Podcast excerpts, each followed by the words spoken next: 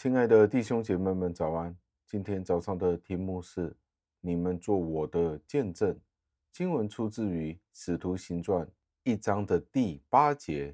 经文是这样说的：“但圣灵降临在你们身上，你们就必得着能力，并要在耶路撒冷、犹太全地和撒玛利亚，直到地极，做我的见证。”感谢上帝的话语。为了学习如何尽我们的本分，成为耶稣基督的见证人，我们在这里看见主耶稣基督自己所立的榜样。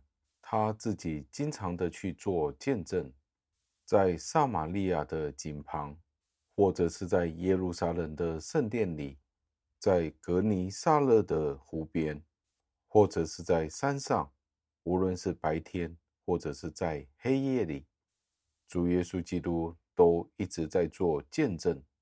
他大能力的祷告是他声音的侍奉，就正如他平时的侍奉一样。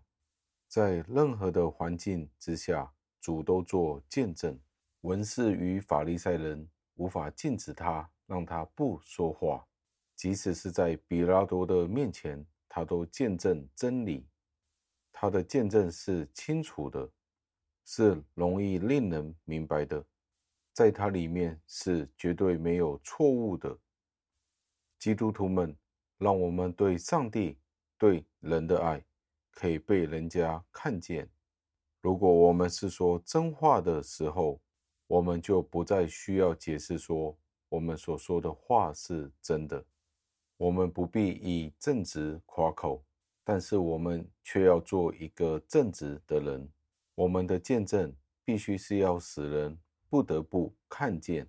我们不要害怕，觉得是毫无果效的，便压制我们的见证。我们的嘴唇已经被祭坛的火所弹过了，让我们的嘴唇是好像被天使抚摸过了一样，去说应该说的话。在传道书十一章的第六节说道：“早晨要撒你的种，晚上也不要歇你的手，无论得时或者不得时，总要为主做见证。纵然我们为了耶稣基督或者福音的缘故遭受患难，我们却不要灰心，反而要因临到我们的患难感到荣幸，觉得欢欣。”因为我们是为主配得受这样的患难，基督徒所受的患难、患难、损失、逼迫，将会成为基督徒们的高台。你要在那里为耶稣基督做更加多的见证，更加的强、更加有力的见证。愿我们都能够明白伟大的主为我们所设立的榜样。并且被他的圣灵充满。请记住，如果今天你的见证是为了主的荣耀，我们便要学习更加多的祷告，更加多的恩典与更多的谦卑。让我们一起祷告，亲爱的恩主，赞美感谢您，感谢您对我们的提醒。我们做人的目的。